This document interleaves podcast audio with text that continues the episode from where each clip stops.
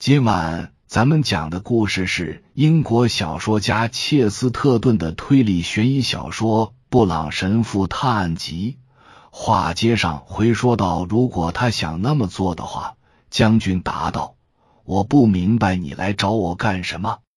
我可告诉你呀，我是个虔诚的新教徒，我非常喜欢虔诚的新教徒。”布朗神父说。我来找你，是因为我确信你会说出真相。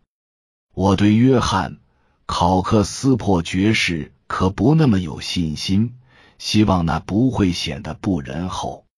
将军那双棕色眼睛又闪动了一下，但是什么话也没说。将军，布朗神父说：“假定考克斯珀支流。”打算大肆散播针对你的国家和军队的谣言。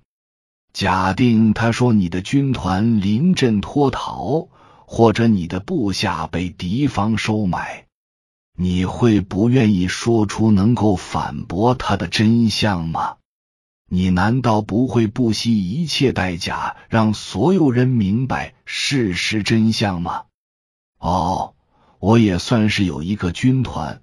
我也属于一支军队，我的军团与军队被一个我确信是虚假的故事给玷污了，但我又不知道真相究竟是什么。你能因为我为了查明真相做出努力而责难我吗？那军人一言不发。神父接着说：“我已经听说过马洛昨天听到的那个故事了。”关于马恩在他那比亲兄弟还亲的堂兄死了之后，带着一颗破碎的心归隐的故事，我确信事实远不止这些。我来问问你，是否知道更多？不，将军当即说：“我没有更多可说的。”将军，布朗神父咧开大嘴笑着说。如果我那样含糊其辞，你应该可以叫我耶稣会会士了。那军人粗声大笑，然后充满敌意的咆哮起来。哦，要是我说不想告诉你，他说，你会怎么说？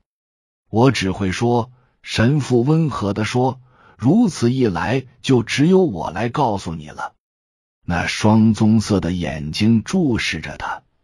但是现在不再闪动了。他接着说：“也许由你来说更能体谅当事人，可你非逼着我说出为何背后显然大有文章。我相当确信，侯爵这样忧心忡忡、深居简出，绝非只是因为失去了一个老朋友，一定还有更能服人的理由。”我怀疑教士们是否与此事有任何瓜葛。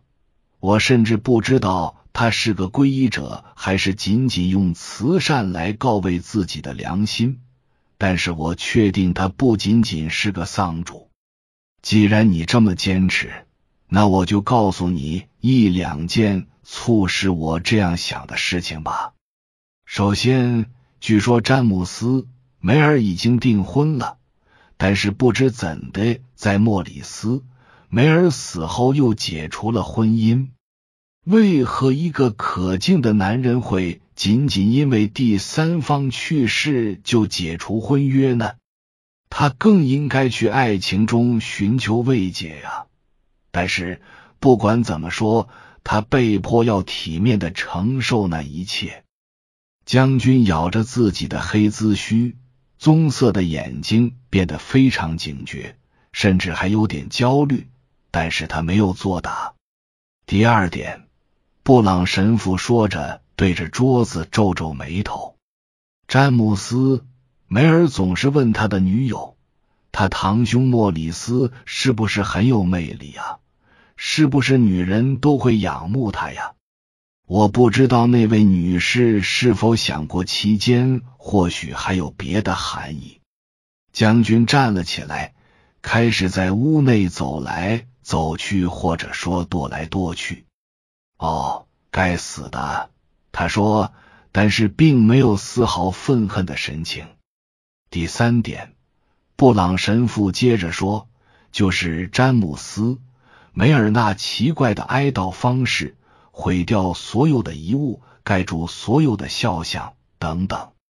那种事的确有时会发生，我承认，那可能仅仅意味着刻骨铭心的丧亲之痛。但也可能另有隐情。你真该死！另外一人说道。你还打算啰嗦多久？第四和第五点非常有说服力。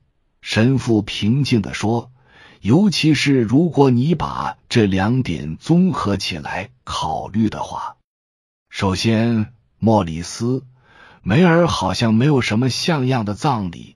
他可是名门望族的幼子啊，他一定是被匆匆掩埋了，或许还是悄悄掩埋的。最后一点是詹姆斯梅尔立即就消失在异国他乡了，事实上是亡命天涯了。